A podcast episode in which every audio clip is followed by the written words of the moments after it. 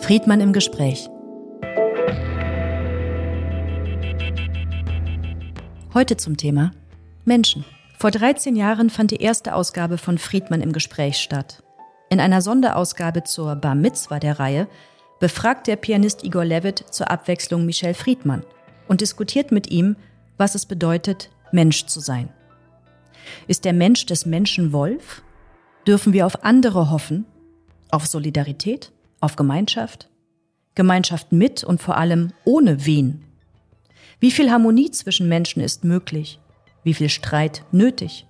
Der Pianist Igor Levitt befragte dazu Michel Friedmann in einer besonderen Ausgabe von Friedmann im Gespräch am 17. November 2023. Hier hören Sie die Aufzeichnung der Veranstaltung aus dem Berliner Ensemble.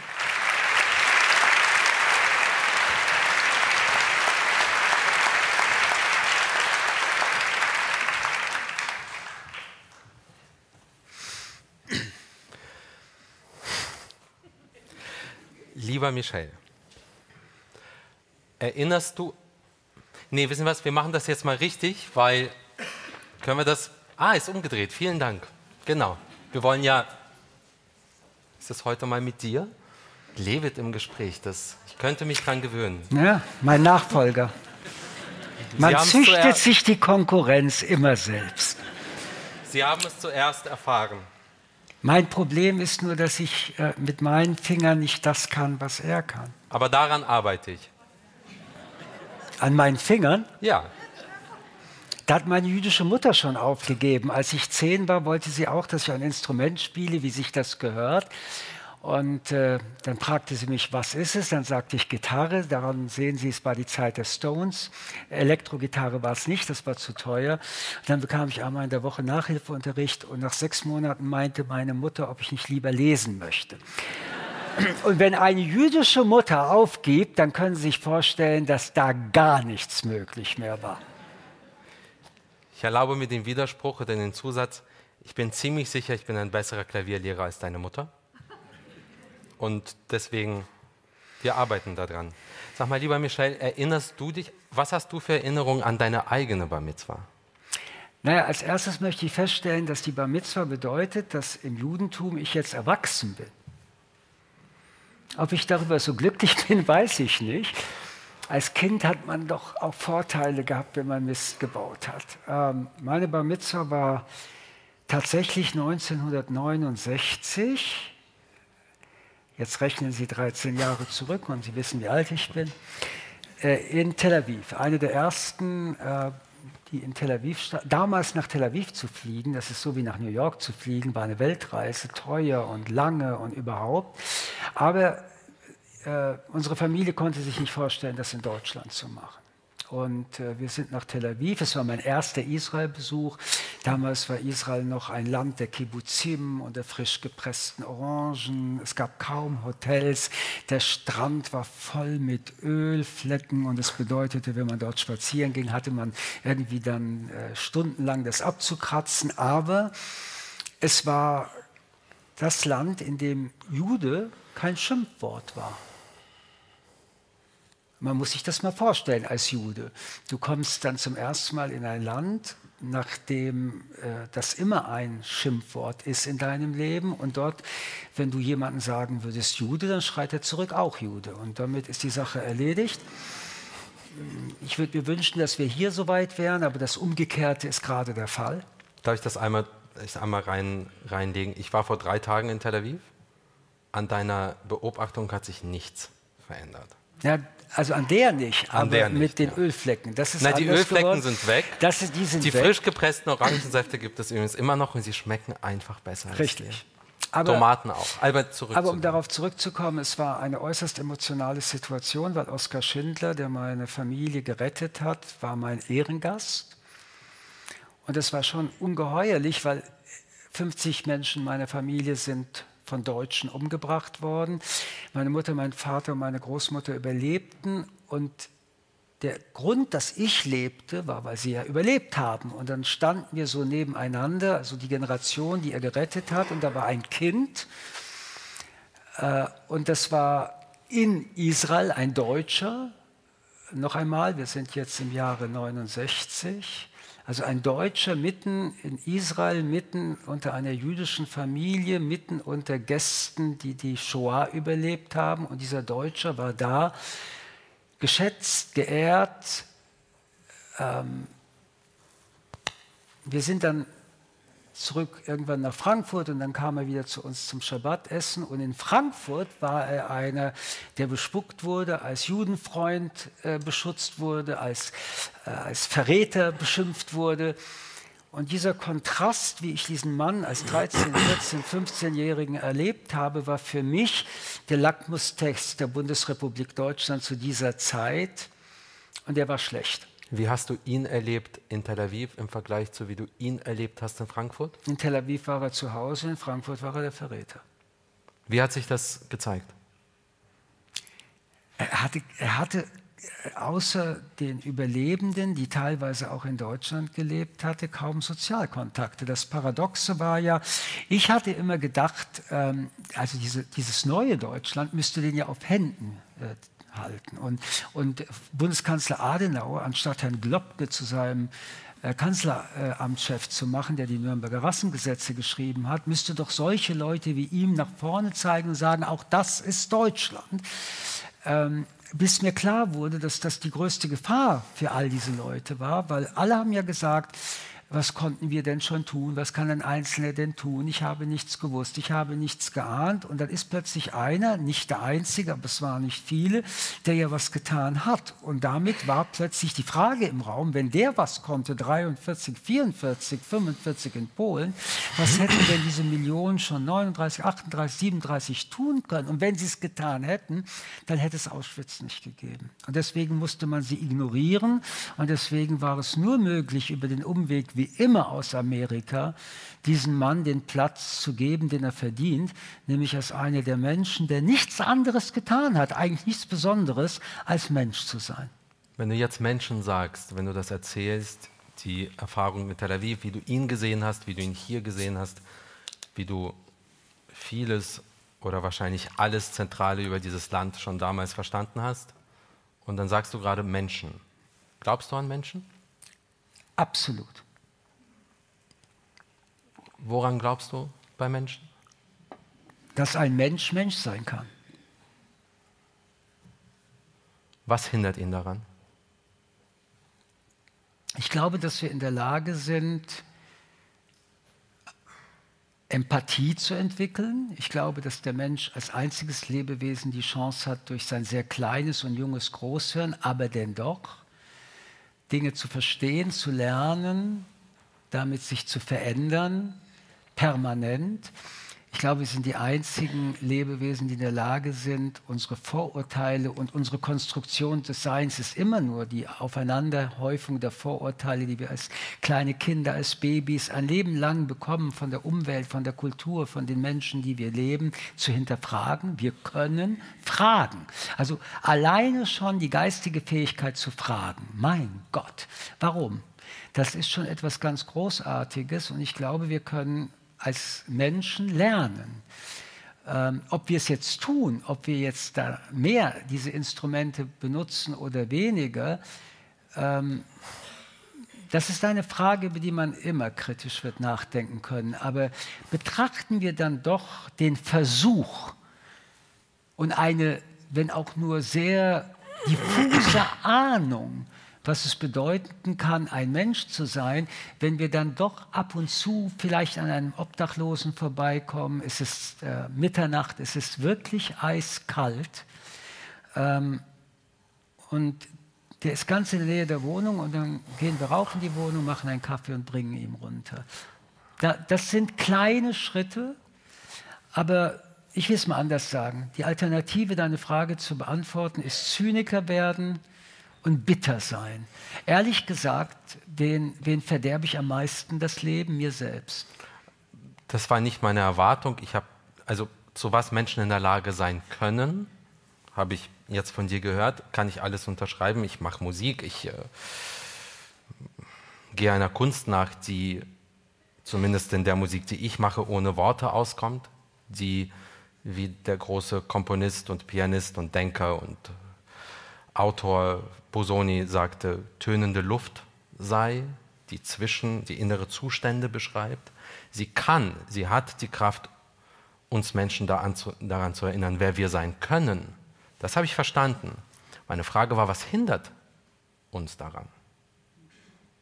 Was hindert ja, uns? So wie wir alles können, daran? sind wir auch die Meister, es zu verhindern oder uns daran zu hindern. Aber man muss auch sagen, du brauchst Hilfe. Äh, ohne Hilfe geht es nicht. Und äh, damit fängt ja schon der Mensch an. Und das war ja das, was ich mit Konstruktion gemeint habe. Ähm, wo, wo wirst du geboren? Wirst du im Jemen geboren oder in Berlin? Ähm, wie ist es mit der Familie, in der du geboren wirst? Wirst du geboren in einer Familie, wo zum Beispiel ein Vater schlägt, tritt, seine Aggression oder auch die Mutter nicht beherrschen kann, oder in einer Familie, wo denn doch die Fürsorge, ich will nicht von Liebe sprechen, im Vordergrund, im Vordergrund steht. In was für einer Familie wirst du geboren? Wirst du in einer Familie geboren, die, die eine Sehnsucht danach hat, dass du Bildung bekommst? Die Bildung als äh, ein Geschenk, eine, eine äh, Chance empfindet oder auch nicht. Wo wirst du geboren? In einem Umfeld, wo die Bildung, obwohl sie versprochen wurde, dass sie nicht nach der Herkunft äh, mehr eine Rolle spielt, doch nach der Herkunft eine Rolle spielt.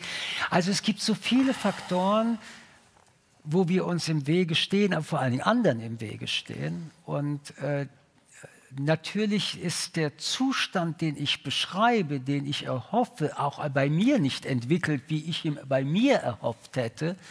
Aber ich lasse mir nicht ausreden von Barbaren, von Zynikern, von Menschen, die überhaupt keine Empathie mehr für Menschen haben, dass der Gedanke nicht eines Tages erfüllbarer ist als gerade jetzt. Und alleine, wenn er irgendwann mal für 50 Jahre für Menschen erfüllbarer ist als heute, ist es bereits ein Fortschritt, für den es sich lohnt, nicht dran zu glauben, sondern dran zu arbeiten. Aber wenn doch der Sinn des Lebens nach Simone de Beauvoir sei, ein Mensch unter Menschen zu sein, ist es nicht bitter, ist es nicht niederschmetternd zu sehen, dass Mensch unter Menschen sein, das ja in der Idee auch das jiddische Mensch in sich trägt, ein guter Mensch zu sein, in meinem Verständnis, ein guter Mensch für andere Menschen zu sein, es immer oder ist so häufig das Opfer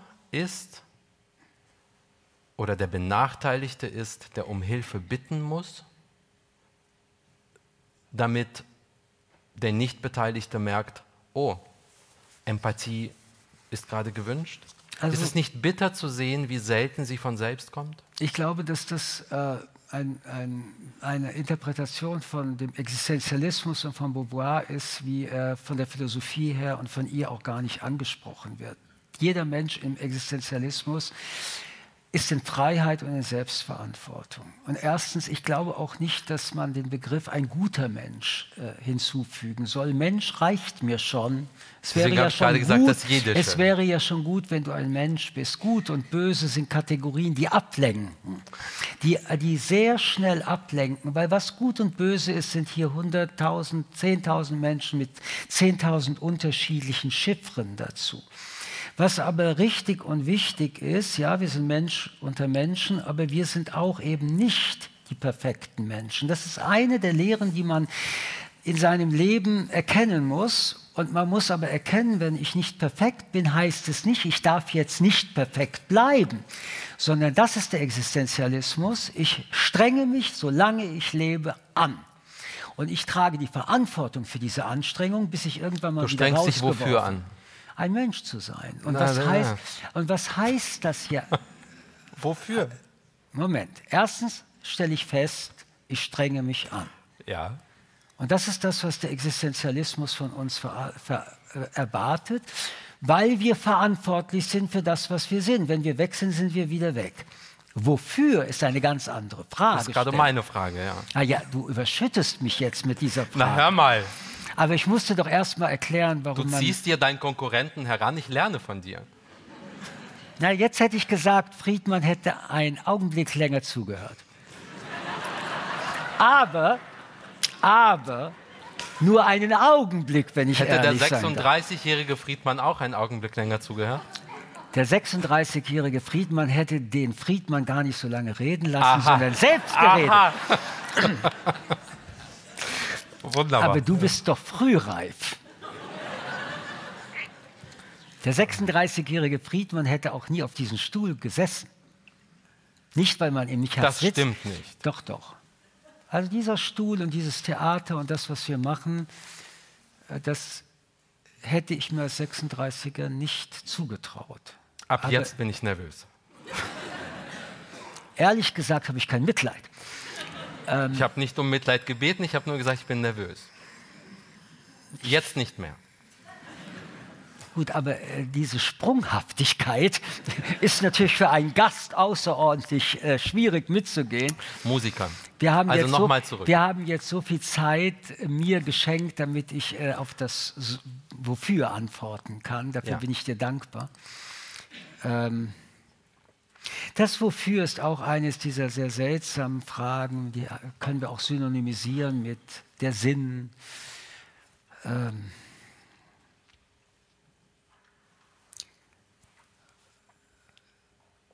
ich möchte nicht, dass Menschen leiden. Mir tut das weh. Ich möchte, um es positiv zu sagen, den Freiraum für uns Menschen erweitern. Er ist ja nicht durch die Demokratie erweitert, sondern die Demokratie ist die einzige Regierungsform, die es zulässt dass wir gemeinsam um die Erweiterung kämpfen, ohne dass ich deswegen oder jemand anders bedroht oder ins Gefängnis komme. In einer Diktatur schwul zu sein heißt, ins Gefängnis zu kommen. In einer Demokratie schwul zu sein heißt, für seine Rechte kämpfen zu können. Und ich spreche bewusst über Rechte, denn alles andere sind milde Gaben. Die Toleranz ist eine der furchtbarsten milden Gaben. Der Tolerierte sagt dauernd Dankeschön und Dankeschön und weiß ganz genau, morgen früh kann der, der toleriert, aufstehen und Kopfschmerzen haben. Und der Erste, der darunter leidet, ist der Tolerierte, der plötzlich nicht mehr toleriert wird. Nein, es geht um Rechte. Und wenn ich Rechte habe, muss ich niemandem Danke sagen. Das ist in der Demokratie möglich. Und ich möchte, dass so viele Menschen wie möglich sein können, wie sie sind, ohne Danke sagen zu müssen. Und ich möchte, dass.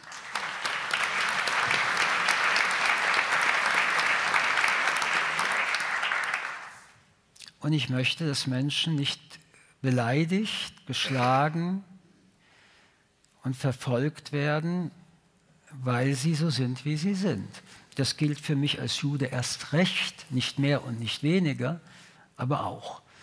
Und da ich als Jude weiß, dass ich noch so lange davon entfernt bin, dass das Realität ist, weiß ich, dass auch für alle anderen der Weg noch genauso lang ist. Denn entweder sind wir eine Gesellschaft, die da weitergekommen sind, das heißt das Prinzip der Selbstbestimmung und Selbstverwirklichung akzeptiert, dann gilt das für alle also auch für den Juden. Und solange es für eine dieser Gruppen nicht gilt, gilt es noch nicht wirklich für alle. Dann will ich meine Frage wiederholen. Also definierst du doch, oder du hast ein, deine Energie, Mensch zu sein, gilt, Menschen zu helfen. Helfen Wie ist wieder so ein schwieriges sie zu bestärken, Gutwort. ihnen sie in ihren Rechten zu bestärken. Für sie, wie sieht es, wie fühlt sich das an für dich heute zu sehen, wie desinteressiert, empathielos, faul, phlegmatisch, kalt sich Millionen von Menschen zeigen, während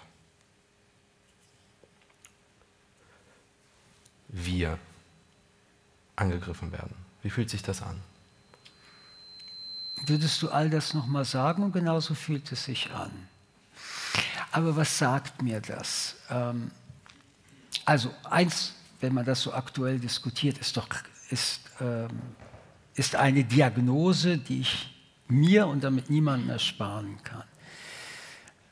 Wenn auf deutschen Straßen tot den Juden geschrien wird, und nicht 100.000 auf die Straße gehen, dann ist das eine Realität, die nicht nur mir Sorgen machen muss, sondern den Hunderttausenden, die nicht auf die Straße gegangen sind.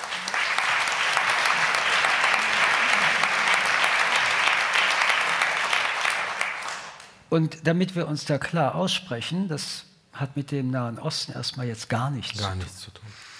Also in Deutschland wird Tod den Juden geschrien, und die größte Demonstration in Deutschland waren 10.000 Menschen einmal vor dem Brandenburger Tor. In Deutschland, um mal auch nicht alles zu fixieren auf den muslimischen Antisemitismus, hat es vor ein paar Jahren einen Anschlag auf eine Synagoge in Halle gegeben. Das war ein Deutscher. Waren auch keine Hunderttausende auf der Straße. Letztes Jahr völlig zu Recht, ich auch, waren wir alle auf der Straße, um diese tapferen Frauen, die im Iran ein Kopftuch ablegen wollten, solidarisch zur Seite zu stehen. Immer wieder beim Krieg Russland-Ukraine mit dem völkerrechtlichen bestialischen Angriff hatten nicht nur Ukrainer und Ukrainerinnen die Flaggen ähm, vor ihren Fenstern, sondern fast jedes Theater. Es gibt kein Theater, dass die, den Davidstern, das ist ja nicht die israelische Flagge, das ist der Davidstern. Auch kein Konzerthaus. So. Ähm, gehen wir noch ein paar Jahre nur zurück, um die Liste nicht zu lang werden zu lassen. Charlie Hebdo in Paris, ein brutaler Attentat, ein terroristischer Angriff. Es war überhaupt unglaublich. Alles war mit den französischen Fahnen, Trikolore am Brandenburger Tor, die Menschen gingen auf die Straßen. So, und jetzt Jetzt schreien wir in, im eigenen Land, also es ist jetzt nicht Frankreich, es ist nicht Iran, es ist nicht Kiew, es ist Berlin, München, Frankfurt, da schreit man Tod den Juden. Da wird nicht auf die israelische Botschaft, Gott sei Dank, äh, mit Brandsätzen geworfen, sondern auf eine Synagoge, Steine gegen das jüdische Krankenhaus, das jüdische Krankenhaus. Und die Leute sind nicht da. Was hält dein Glauben an Menschen aufrecht? Dass ich das hier laut sage, dass wir darüber streiten, dass es die Möglichkeit gibt, miteinander das kontrovers und sehr hart zu diskutieren, dass ich die Frage auch in diesen Raum aufwerfe, was verdammt nochmal habt ihr eigentlich gelernt? Hast du das Gefühl, dass wenn du ihnen das so vor die Füße wirfst, nicht denen, denen das so vor die Füße wirfst? Nicht denen. Wem, wem Menschen, fragst du das? Menschen sind nicht denen. Den Menschen das so. Ich werfe das auch nicht vor die Füße. Ich diskutiere das Kriegst nicht von du eine Kopf Antwort? zu Fuß. Ich diskutiere das nicht von Kopf zu Fuß. Aber ich kriegst du diskutiere eine das von Antwort? Kopf zu Kopf. Aber bekommst du eine Antwort? Das Schweigen ist auch eine Antwort. Eine furchtbare. eine niederschmetternde Eine Antwort. furchtbare, aber es ist eine Antwort. Währenddessen aber die, mit denen ich diskutiere, ihre Ohren versperren, reiße ich sie auf. Das Schweigen ist so laut, dass ich es höre. Und ich spiegle es einfach wieder zurück. Ich gebe nicht auf und nach. Ich bin der Stachel im, im Fleisch, aber doch nicht deswegen, weil ich ein Stachel im Fleisch sein will. Ich tue es meinetwegen, denn es geht um mein Leben und mein Überleben. Und so wie sich andere auf mich verlassen können, schreie ich den Rauf, in den Raum, kann ich mich auf sie verlassen? Ich muss es wissen, sonst kann ich hier nicht leben. So viele jetzt.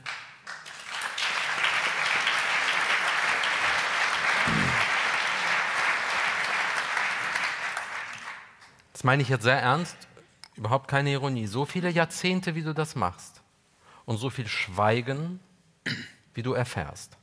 Das ist ja nicht das erste Mal. Wir sprechen ja häufig darüber. Es ist vielleicht für mich das erste Mal, aber für dich nicht. Für dich auch nicht, aber jetzt hörst du das Jetzt laute höre ich das Schweigen laute Schweigen besser. zum ersten Mal. Wie erträgst du das? Und ich komme wieder, wie, wie ein bisschen wie so in so einer Beethoven-Sonate, immer wieder auf eine Idee insistierend. Ja, Was hält dein Glauben? Also, es ist kein Glauben. Es ist eine unverrückbare Notwendigkeit, dass es immer wieder Menschen gibt, und ich will mich gar nicht mit ihnen vergleichen, die darauf bestehen, dass wir doch etwas verabredet haben. Wir haben verabredet, dass die Würde des Menschen unantastbar ist, nicht ja. nur in Deutschland. Wir haben nach der Shoah die Menschenrechte verabredet. Ja. Und dass diese Menschenrechte in der Welt mit Füßen getreten werden, ist das eine. Das andere ist aber, dass wir in einem Land leben, wo wir uns das in die Verfassung geschrieben haben. Sie ist eigentlich unsere, das, das Fundament von allem. Auf dem gehen wir. Ja. Aber allein, dass wir diesen Anspruch haben, sind wir ja schon sehr viel weiter als in Diktaturen, wo dieser Anspruch überhaupt nicht notwendig ist. Der Anspruch, die Würde des Menschen ist unantastbar, ist konstitutiv für Demokratie. Sie ist total unnötig für eine Diktatur, im Gegenteil. Die Frage, wie viel wir davon umsetzen, wie lange es dauern wird, also eine Absicht zu einem alltäglichen lebensumgesetzten Realitäts abrufbaren Ergebnis führt, ist eine Ewigkeit. Diese Idee ist für die Menschheit nicht einmal eine tausendste Sekunde alt. Man muss sich vorstellen, dass wir vor drei, vier, 500 Jahren nicht wussten, was eine Aufklärung ist. Wir wussten nicht, was Allgemeinbildung ist. Wir wussten eben nicht, was überhaupt die Würde ist. Der Gedanke der Würde. Und da würde ich auch gerne mal fragen, ob Menschen sich die Gedanken machen, was eigentlich Würde bedeutet, auch die eigene. Die meisten Menschen benutzen diesen Begriff, werden wir auch bald hier wieder mal machen, wenn ich mal wieder Moderator sein darf. Aber vielleicht machst du auch die Würde. Ich komme als Gast natürlich sofort wieder. Ähm, sich das bewusst zu machen, schien wohl nicht immer notwendig.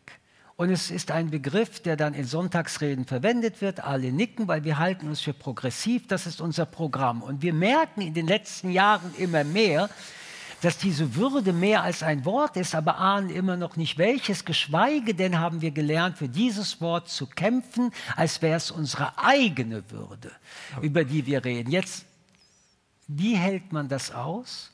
Erstens, ich erlebe in meinem Leben immer wieder Menschen, überraschend manchmal, die dasselbe wollen und dasselbe für dasselbe arbeiten und kämpfen wie ich. Und ich muss auch sagen, äh, Sie werden es wohl mitbekommen, nach 13 Jahren habe ich Kündigungsschutz. Einer davon ist die, der Mann, der dieses Theater leitet, Oliver Reese. Und das, äh, das dass ich hier sitze, ähm, hat damit zu tun, dass wir uns einig sind, dass wir versuchen, hier er sowieso mit seinem wunderbaren Ensemble, mit Theater aufklärerisch zu sein, aber auch mit dieser Reihe, die wir machen, aufklärerisch zu sein. Also es gibt Menschen, die ich treffe und wo ich denke, mein Gott, du bist nicht alleine und die merken, du bist nicht alleine und es sind viele, wenn auch nicht eine Anzahl, die, ähm, die die Mehrheit ist. Und einen dritten Aspekt will ich doch in den Raum stellen. Als ich mich entschieden habe mit meiner Frau, dass wir Kinder bekommen, konnte ich und musste ich angenommen haben, dass eine Arbeit oder eine Überzeugung, für die ich arbeite, Erfolg haben könnte, konjunktiv. Ob ich das in meinem Leben erlebe oder nicht, jedenfalls, wenn ich mir einrede wie Sisyphos, ja, ich bin oben und dann fällt alles wieder zurück. Ich könnte mich sogar trösten damit, dass all die, die an diese Fragen arbeiten, eins erreicht haben, es ist nicht noch schlimmer geworden. Es hätte noch schlimmer sein können. Ist es heute. besser geworden? Nicht noch schlimmer. Ah. Okay.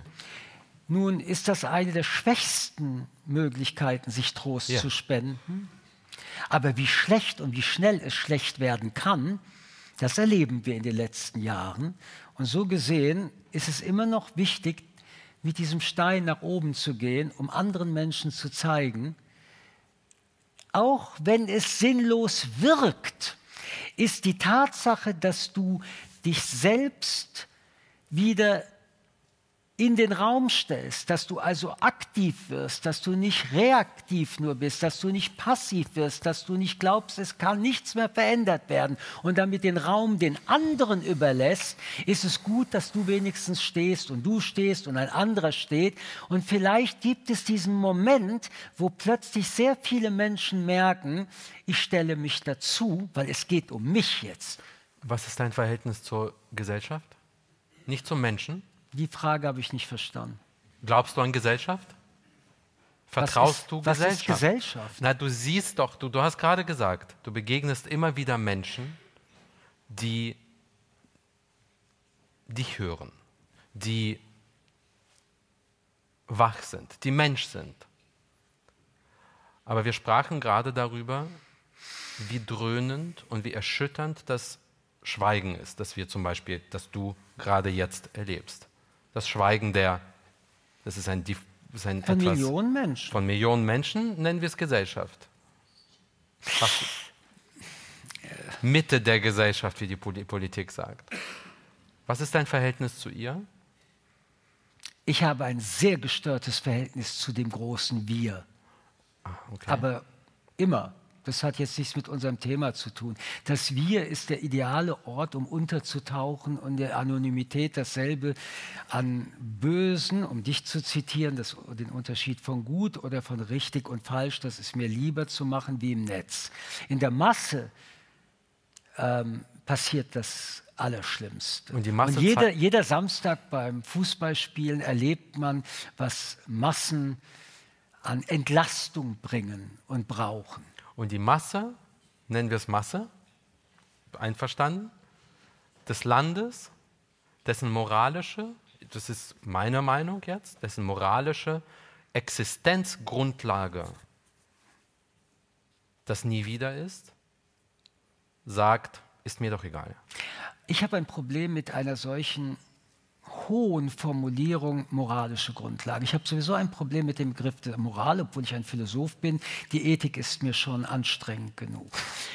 Äh, umso mehr, als man mir ja in meinem anderen Leben immer vorgeworfen hat, ich sei ein moralischer Zeigefinger. Ich habe mir immer dieses Bild angeschaut, wie sieht eigentlich ein moralisches Zeigefinger aus, aber anders jedenfalls als mein Zeigefinger. Auf die Moral sich zu verlassen, ist naiv auf die Interessen der Menschen sich zu verlassen, ist eigentlich sicherer. Es müsste im Interesse jedes Menschen in diesem Land sein, dass kein Mensch angegriffen werden kann für das, was er ist. Ist es aber nicht.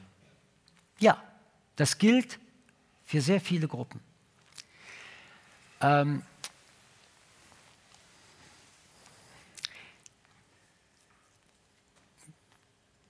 Das, das, Phänomen des Judenhasses ist doch viel älter selbst als das von Hitler erträumte tausendjährige Reich.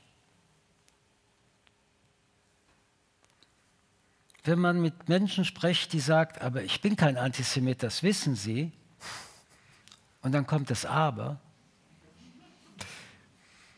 dann hört man am besten heraus, was Adorno mit der Definition gemeint hat, das Gerücht über die Juden da war doch was, da ist doch was, da wabert was, da ist so Nebel, das greifst du rein, das greifst du raus.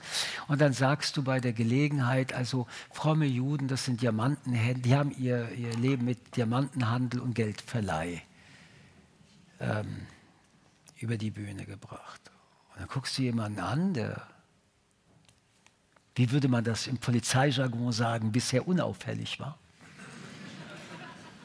Aber nach Meinung des derzeitigen CDU-Generalsekretärs der größte deutsche Philosoph seit Hegel. Das hat er gesagt, bevor dieser Satz gefallen ist. Ich weiß, aber er hat den Satz noch nicht zurückgenommen. Ich ja, nur. Aber das, ist jetzt, das sind jetzt zum Beispiel solche Petitessen, ehrlich gesagt, für den Moderator ins B zu klein. Das ist jetzt so geschenkt. Geschenkt.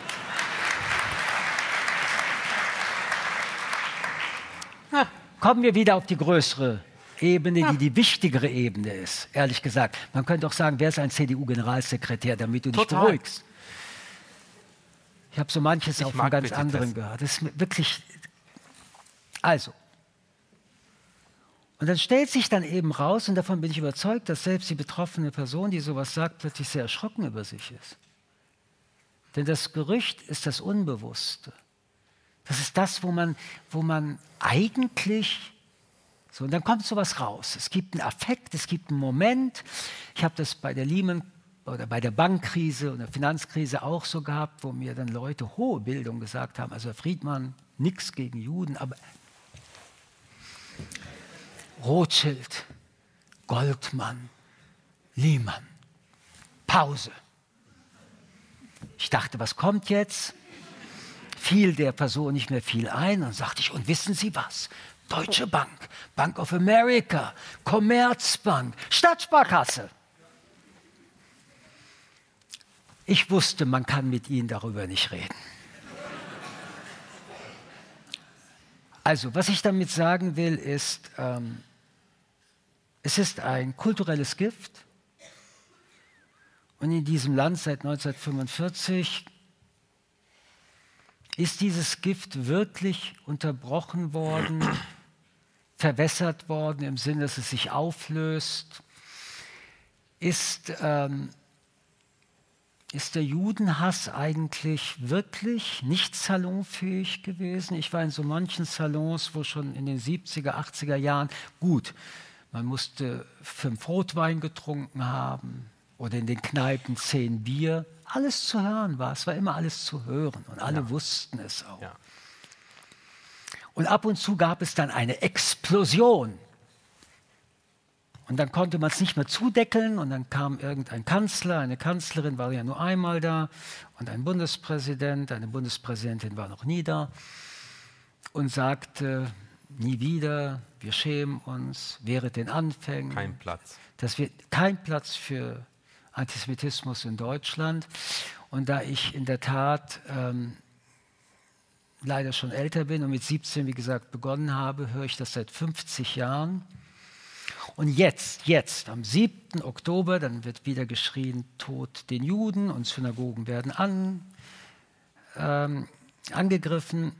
Und was sagt der Bundeskanzler in der Rede in der Synagoge? Wir stehen dafür da, dass das nie wieder, nie wieder ist. Und dann wollte ich zurufen, hallo, es ist ja gerade wieder. Also von was für einem nie wieder reden wir, wenn gerade wieder ist? Und man müsste sich auch, und wir sind jetzt die Zeugen unserer Zeit, selbst du bist auch fast 40. Das ist auch nicht so einfach, es ist ein kritisches Alter. Michael, für den Moderator nicht Petitessen. Nein, je älter du wirst, das ist so wie ein reifer Wein, desto mehr wirst du. Das ist ja in Deutschland sehr spezifisch. Also unter 50 äh, kann man einen Menschen noch nicht wirklich ernst nehmen. Ich habe nicht gedacht, dass das gut ist. Ich habe gesagt, in Deutschland ist das so. Ich nehme so manchen 17-Jährigen oft ernster als so manchen 70-Jährigen die dann aufgegeben haben. Wir ist in der Musikwelt genauso? Na gut, sagen wir es mal so. Wir haben beide erlebt, wie uns 17-Jährige zum ersten Mal siezen und damit ist doch alles schon gesagt. Ja. Also, ähm, wir sind die Zeugen unserer Zeit. Und der Zustand, den wir jetzt analysieren, diagnostizieren, ist das Ergebnis, dass wir seit 30 oder 40 Jahren sagen, wäre den Anfängen, hätten wir sie gewährt, würden wir doch heute nicht so sein, wie wir sind. Aber wir haben sie nicht abgewehrt. Wir haben gar nichts. Strukturell haben wir wenig getan. Ja. Und ähm, den Preis zahlen wir als jüdische Gemeinschaft. Und die Einsamkeit, die seit dem 7. Oktober sich so breit gemacht hat, ist ja tatsächlich nicht nur das laute Schweigen, sondern die Erkenntnis, dass all diese Sätze nicht mal mehr Sonntagsreden reif sind. Also man müsste diese Sätze wegnehmen und jetzt muss man sich fragen, was sollen jetzt eigentlich Politiker und Politikerinnen mir sagen?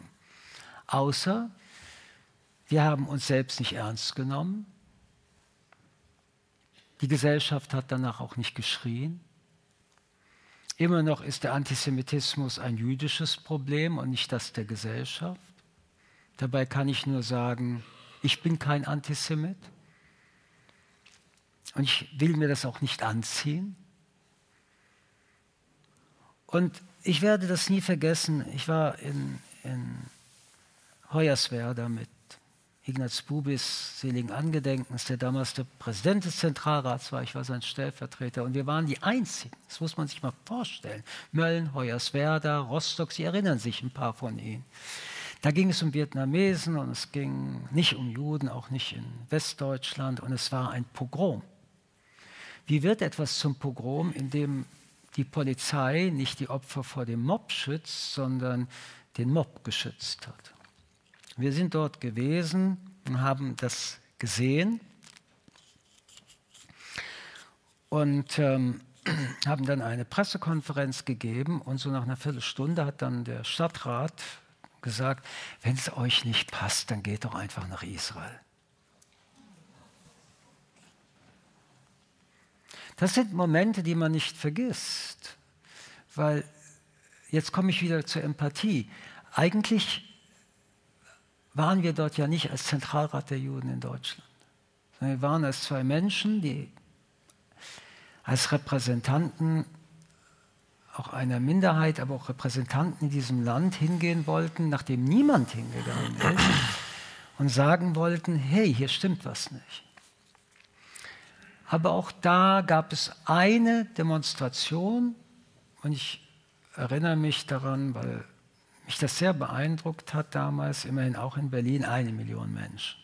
Aber nur einmal eine Million Menschen in Berlin. Und die Frage, die mir damals aufgekommen ist, und das gilt für heute, wenn es um, um Juden geht, genauso. Und es ist ja nicht nur in Deutschland so, aber nun sind wir jetzt gerade in Deutschland. Wenn wir von Zivilisation sprechen wollen, dann funktioniert das nur, indem wir mitfühlen. Und wenn wir nicht mitfühlen mit anderen, was nicht dasselbe ist wie Mitleid. Mitleiden ist nicht Mitleid. Jetzt wollen wir ja als beide, die Deutsch nicht als erste Sprache hatten, sehr deutsch miteinander sprechen. Wenn wir nicht in der Lage sind, mitzuleiden, dann werden wir nicht in der Lage sein, eine Zivilisation aufzubauen. Und wenn ich das sagen kann, dann ist unser Zivilisationsgrad momentan nicht so hoch, wie ich es mir wünschen würde. Erschütternd ist er. Ich will dir, ne, ich will dir etwas erzählen. Ich habe. Aber wir sind ja beim Thema Menschen. Ja. Vielleicht erwarten wir auch zu viel. Vielleicht ja, ich will das, so, ich will das nur mal sagen. Also der Mensch ist ein Ergebnis einer Evolution. Am Ende sind wir Natur. Und die Evolution ist sehr langsam, sehr langsam. Und so lange gibt es uns nicht. Und mit, äh, ich will es noch mal erinnern, sowas wie, wie ähm, Emanzipation äh, sowas wie Humanismus, sowas wie Zivilisation ist nach unserem Verständnis ja noch nicht mal ein paar hundert Jahre alt, nicht mal ein halbes Jahrtausend alt. Die Art und Weise, wie wir miteinander umgehen, Freiheitsrechte, alleine schon nicht mehr an einen Gott glauben, äh, dass der, der König, der so tut, als sei er der lebende Gott hier, das alles ist, ist so jung und übrigens in einem Großteil der Welt noch nicht mal angekommen.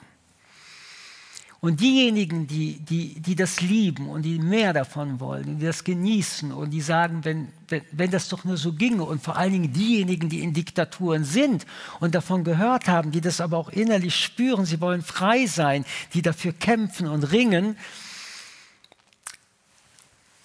erleben sich in dieser Welt, auch in einer demokratischen, aber was erst in einer diktatorischen, wie jung das ist.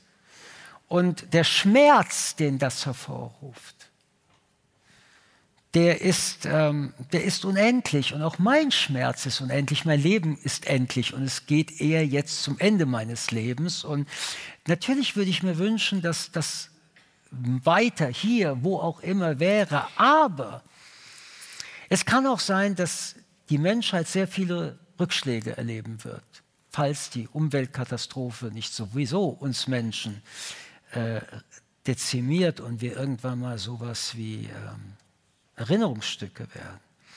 Aber nehmen wir an, es gäbe Menschen noch in tausenden Jahren. Vielleicht braucht es diese tausende Jahre. Nur jeder Mosaikstein, der gesetzt wurde, kann unter Umständen von 1000 Jahren dieses Ergebnis auf 999 verkürzen. Das Problem wird nur sein, in dem Moment, wo es passiert, wird es bereits wieder abgebaut, wenn Menschen nicht kämpfen für das Jahr 1001. Und ich glaube, dass wir es uns sehr bequem gemacht haben in der letzten Zeit, nach dem Motto, Demokratie ist selbstverständlich. Wir sind eigentlich gleichgültig, was das angeht. Und wenn wir uns nicht daran erinnern, was es uns wirklich an Lebensqualität, ich nehme mal so einen Begriff, bringt, dann werden wir es verlieren. Ich bin aber nicht bereit, jetzt schon zu sagen, ich gebe auf.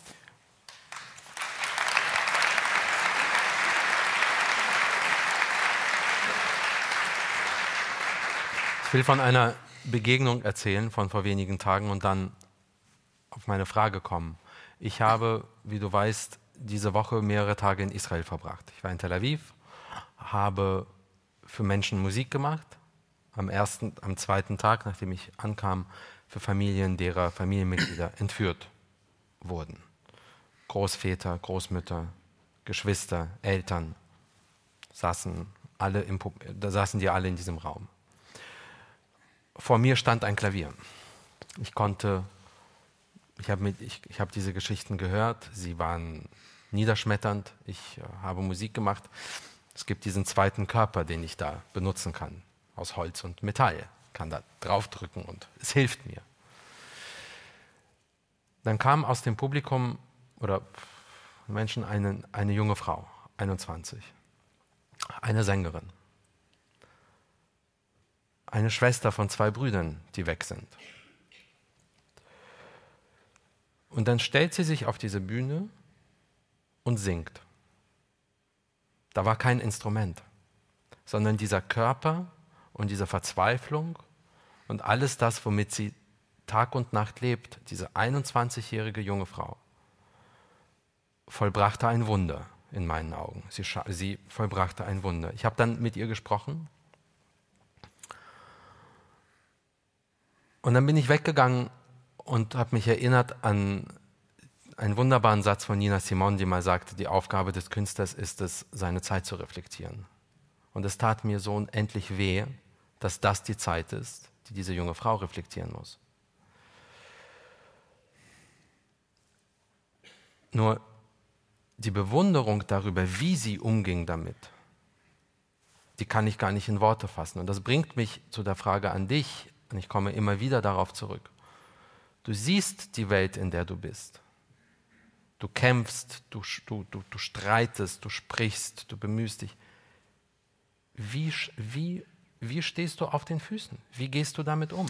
Aber du hast doch gerade in deiner Geschichte die Antwort, auch wenn du sie schwer erträgst, scheint mir. Sehr schwer, ja.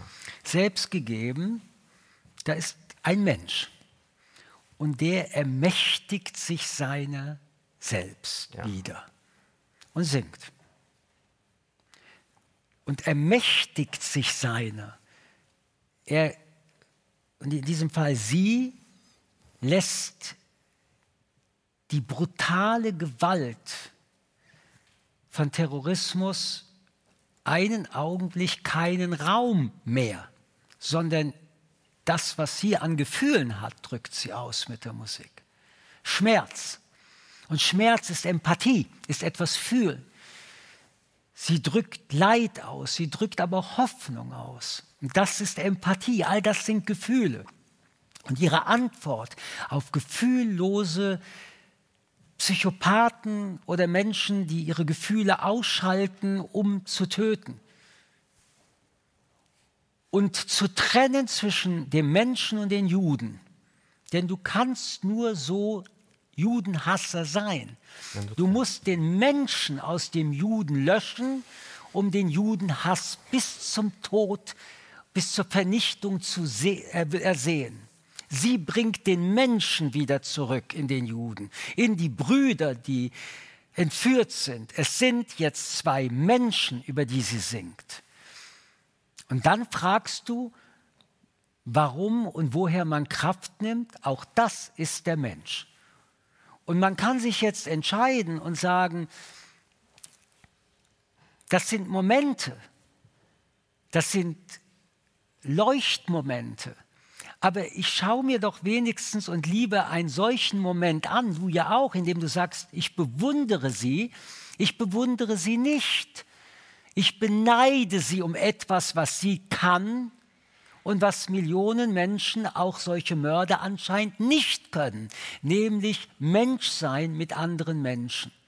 Und mir wäre ein Leben nicht möglich, wenn ich nicht mehr den Menschen sähe, weil ich mich dann doch selbst nicht mehr sehen würde.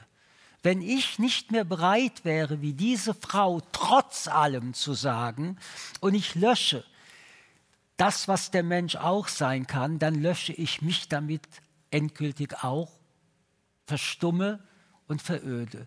Und alleine um mich in meinem Leben nicht als lebender Toter zu empfinden, höre ich nicht auf. Und ich finde, das ist weder ruhmhaft noch nötig, darüber geredet zu haben. Es ist aber vielleicht nur ein Hinweis an jedem und jeder, wir sind Menschen. Und so wie wir den anderen betrachten, die Art, wie wir den anderen sehen, das sind wir. Wenn wir also verachtend auf andere Menschen schauen, dann verachten wir uns. Wenn wir den Menschen nicht mehr in einem anderen sehen, dann sehen wir uns in uns auch nicht mehr als Menschen. Ehrlich gesagt, bevor diese Vergiftung in mir stattfindet, bin ich lieber der naive Clown auf dieser Bühne und sage, der Mensch hat eine Chance, Mensch zu sein, und ich werde mich davon nicht abbringen lassen, wie viel Unglück und Leid auch immer wir uns auch hier gegen ein, äh, miteinander antun. Aber manchmal trifft man dann einen Menschen, und der überrascht mich. Der überrascht mich. Und in dem Moment habe ich genug wieder Sauerstoff, um jahrelang diesen Weg weiterzugehen. Und ich kann mir anschauen, den Verbrecher, den Mörder, den Hasser. Und ich muss ihn mir anschauen, weil ich eben nicht naiv bin. Ich bin dann doch nicht der Clown auf dieser Bühne. Aber ich werde meine äh, Konzeption von Leben nicht danach richten, sondern ich werde es danach richten, was wir bereits geschaffen haben. Alleine das Wort Würde zu schaffen, hat Jahrtausende gedauert. Alleine dieses Wort denken zu können, einen Inhalt zu geben, das Wort Menschenrechte, überhaupt den Menschen als ein Subjekt zu sehen, zu wissen, dass der Mensch einmalig ist, jeder und jede, die hier sitzt. Was hat das für hunderte und tausende Jahre Leid, aber auch daran glauben und denken und dafür getötet werden. Wie viele Menschen sind guillotiniert worden, sind gevierteilt worden. Wie viele Muslime werden übrigens im Iran und Saudi-Arabien immer noch gevierteilt, weil sie sagen, Gott ist das eine, aber Mensch ist das Zentrale. Hast du Hoffnung, dass wir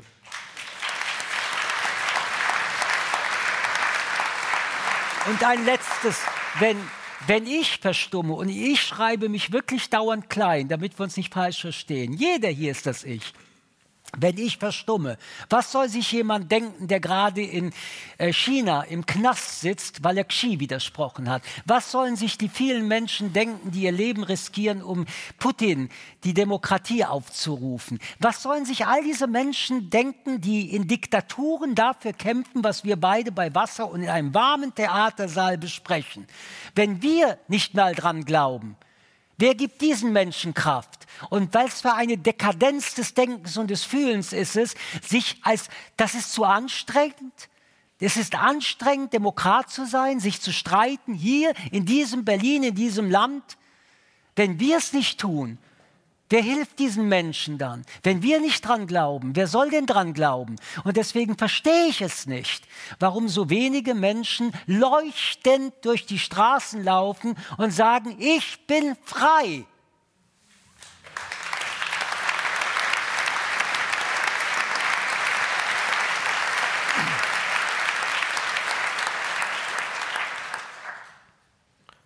Hast du Hoffnung, dass diese 80 Millionen minus 10 und x tausend, die am Brandenburger Tor standen, es mal verstehen werden? Ich finde, mit dem Begriff Hoffnung als Philosophen habe ich große Probleme. Has, hat der Mensch, Michel, mit dem Wort Hoffnung auch Probleme? Ich habe gelernt, dass der Mensch lernen kann und ich habe gelernt, dass es Menschen gibt, die, ähm, die es tun. Also noch einmal, Oskar Schindler ist ja man kann auch sagen, in Anführungsstrichen ein Fluch in meinem Leben. Er hat mir die Exkulpation, was kann der Einzelne tun, für mein Leben leider weggenommen. Weil wer, wer dachte, oder meine Eltern, dass sie, dass sie jemals ein Oskar Schindler rettet? Wer weiß, was hier heute Abend für Menschen sitzen? Vielleicht gibt es hier Menschen, die so viel tun für Menschen, die geflüchtet sind, für Menschen, die kein Essen in Deutschland haben, für viele Menschen. Vielleicht haben sie dann nach dem 7. Oktober nicht getan, was, was ich gebraucht hätte oder du. Ähm,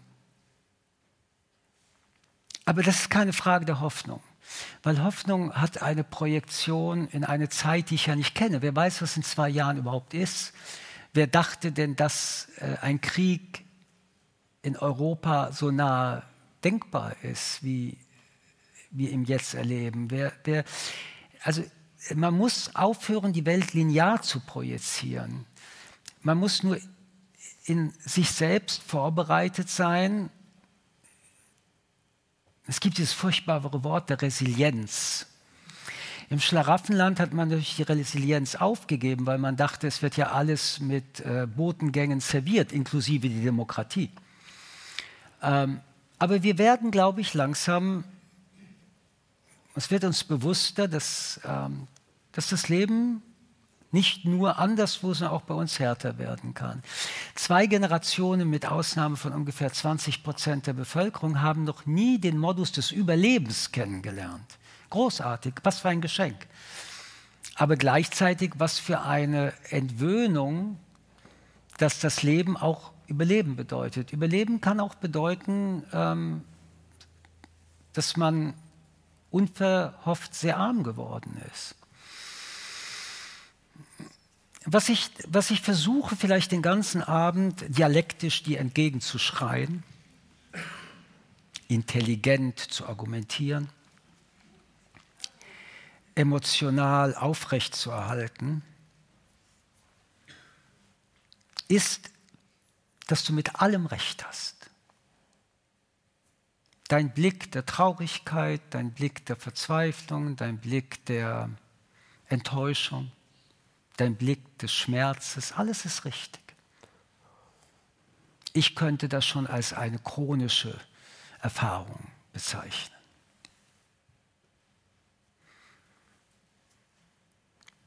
Wenn wir jetzt aufhören mit dieser Feststellung, dann wäre sofort meine Frage, und was jetzt?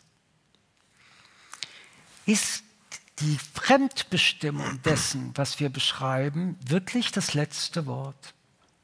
Habe ich nicht mein ganzes Leben, ich immer klein, dafür gekämpft, dass ich und jeder andere Mensch sich emanzipieren soll? Was heißt denn Emanzipation? Die Fremdbestimmung ein Stück zurückzudrängen und die Selbstbestimmung ein Stück nach vorne zu bringen. Immer nur ein Stück. Und der Druck der Fremdbestimmer ist brutal. Das kennt jedes pubertierende Kind. Das kennen aber auch Eltern, wenn sie dann in der anderen Situation sind. Und wenn es ein, weil du nach dem Sinn gefragt hast, wenn es ein sinnvolles Leben gibt, das man erstreben sollte, dann ist es und sei es nur um ein Prozent am Ende des Lebens selbstbestimmter gewesen zu sein als am Anfang. Ein Prozent klingt wenig, aber kann im Leben so viel mehr schon sein. Und deswegen kann man nicht aufhören mit dem, was wir gerade summiert haben, sondern das ist das Ergebnis des Fremdbestimmten. Menschen haben so oder anders reagiert, aber wie hole ich mir wieder meine Selbstbemächtigung zurück? Beispielsweise, indem wir beide an einem Abend vor genau zehn Tagen in einem Hotel darüber geredet haben, dass wir alleine sind, dass wir verzweifelt sind, dass wir einsam uns fühlen, dass wir uns nicht geschützt fühlen. Ich meine, eigentlich will ich doch nur eins. Wenn man schreit, Tod den Juden, dass man mich umarmt. Wenn man das jetzt sehr runterdreht und mich in den Arm nimmt und sagt, es passiert nicht, ich bin da. Und dann kommt erst das, was du so Gesellschaft und was du so Politik nennst. So, und dann hast du mir erzählt, was du versucht hast und was du nicht versucht hast und wie viel daneben gegangen ist und nicht Resonanz bekommen hat. Dann habe ich so kurz gedacht, ja, was, es ist ja nicht deine Aufgabe, dich zu umarmen oder Leute in diesen Raum zu bringen, was wir ja tun werden, die uns umarmen, sondern eigentlich sollten die anderen es tun und wir sitzen im Raum und sie umarmen uns. Und dann sah ich, wie dann doch in deinem, in deinem Kopf, in deinem Gefühlsleben allein die Tatsache, zu, zu, dich rauszukommen aus dieser Passivität, etwas mit dir gemacht hat. Und dann habe ich dir zugeschrieben, weißt du was, Igor, dann machen wir es eben alleine, wir beide. Und diesmal gehst du nach vorne und sagst, das ist dein Ding. Und ich habe eine gute Telefonnummer, die wir beide kennen, und die heißt Oliver Rehse. Und dann hat Oliver sofort gesagt, ja. So, das Ergebnis ist, dass wir Montag in einer Woche hier einen Abend machen gegen das Schweigen gegen den Judenhass. Und es ist leider so, es ist leider so, es ist leider so, dass es dann doch irgendwie zwischen eineinhalb Juden passiert ist und dass weniger Juden und Jüdinnen da sitzen werden, ist doch egal. Am Ende ist es egal, weil am Ende haben du, ich und viele andere, die es tun werden, das Heft des Handelns zurückgenommen zu uns. Und ich glaube daran, dass Emanzipation, und auch das ist eben das eine Prozent, immer wieder damit beginnt, dass ich akzeptiere, ich kann mich nicht auf andere verlassen, dann tue ich es eben. Und was immer das wieder hervorruft, ich habe keine Ahnung, und wir werden hier in zehn Tagen mit vielen Künstlern und Künstlerinnen sein. Und trotzdem hat dich eins überrascht und aus deinem skeptischen auf Fragestellungen einen Augenblick herausgerissen. Nach vier Minuten war dieses Haus ausverkauft. Vier Minuten. Jetzt kann ich, jetzt kann ich um unser dialektisches äh, und, und diesen Dialog das interpretieren und sagen, neppig. Ja. Ich kann aber auch sagen, wir haben was getan und 800 Menschen haben innerhalb von vier Minuten begriffen, vielleicht hätten sie es selbst tun können, aber jetzt, wo wir es getan haben, sind sie dabei. Such dir aus, was dir dein Leben erleichtert.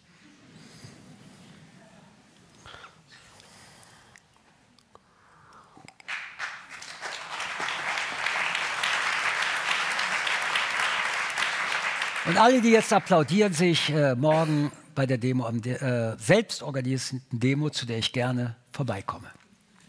Oder was auch immer Sie machen. Was auch immer Sie machen.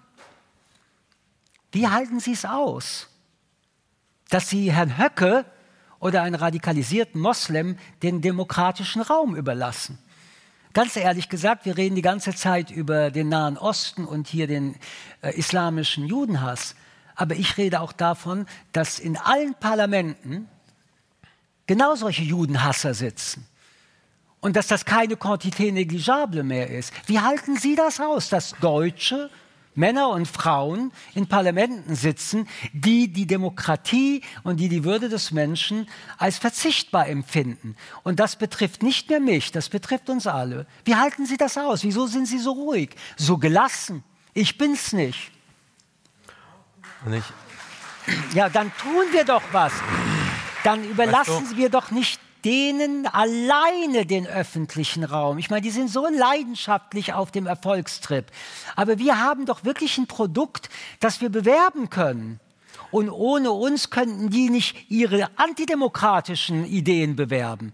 Warum sind wir nicht so selbstbewusst und leidenschaftlich wie die, die unser Leben zerstören wollen? Das ist eine ernst gemeinte Frage. Ich verstehe es einfach nicht und nähere mich dann jetzt wieder diesem skeptischen, leichten, verzweifelten Unterton meines Moderators. Denn dein, denn, denn um dann doch den einen Begriff wieder zurückzuholen, den ich mir jetzt mittlerweile selber nicht mehr glaube, danke dafür. Weißt du, ich hoffe so sehr darauf, wohl wissend, dass es nicht passieren wird, dass nachdem wir in zehn Tagen, ich, nachdem wir in zehn Tagen dieses Konzert hinter uns gebracht haben, eines weiß ich, für mich, und ich weiß es auch über dich, ist es, solange ich bei aller meiner Skepsis und Verzweiflung und Enttäuschung, solange ich noch auf den Füßen stehe, ist es das allererste von unendlich vielen Konzerten dieser Art. Ich wünschte mir, dass jeder Einzelne, der hier auftritt, das Theater verlässt und sagt, ich mache jetzt meine eigenen. Ich weiß aber, am Ende des Tages, mit Ausnahmen, werden irgendwo anders eineinhalb Juden sitzen in einer Bar und sich denken, komm, wir machen es alleine. Und jetzt, mein lieber Michael. Weißt du, ich muss dir dazu was sagen. Du weißt ebenso viel mehr, als ich weiß. Ähm, ich weiß sehr wenig. Das Einzige, was ich weiß, ist, dass Montag in einer Woche vorbei ist und Dienstag kommt. Und am Dienstag muss ich mich genauso anstrengen wie am Montag. Und nach Dienstag kommt Mittwoch. Und das Problem ist, dass wenn solche Dinge wie Demokratie erstmal scheinbar unwiderruflich da sind, vergisst man das, dass jeden Tag die Welt dynamisch bleibt und alles, was heute gut war, morgen schon wieder anders sein kann. Das kennt man auch aus dem privaten Leben meine Beziehung zur Welt ist die der Akzeptanz des Chaos. Und ein Konzert ist keine Möglichkeit, das Chaos zu unterbrechen. Aber es ist die Möglichkeit, das Chaos in einem selber für einen kurzen Augenblick so zu ordnen, dass man ein kleines Gefühl mehr für seine eigenen wirklichen ja. Innerlichkeiten hat. Aber und das finde ich, ist, wenn man vom Mensch redet, ein Moment. Das ist so wie dieses komische Gefühl der Verliebtheit. Der dieses Gefühl dauert ja nicht lange, deswegen mussten wir das Wort Liebe erfinden. Aber dieser kurze Moment ist Leben. Und jeder Mensch sehnt sich eigentlich nach diesen Momenten. Ich kann dir nur sagen, weil du mich ja fragst, warum. Ich empfinde das als Leben. Nicht aufzuhören,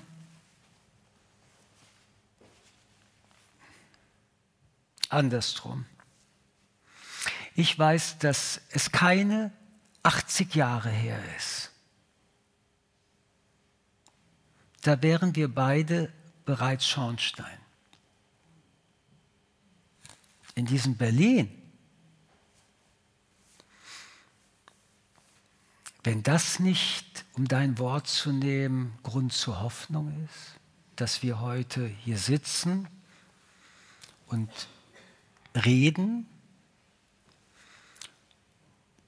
Und eins weiß ich auch, ich jedenfalls werde hier nicht sterben, weil ich Jude bin.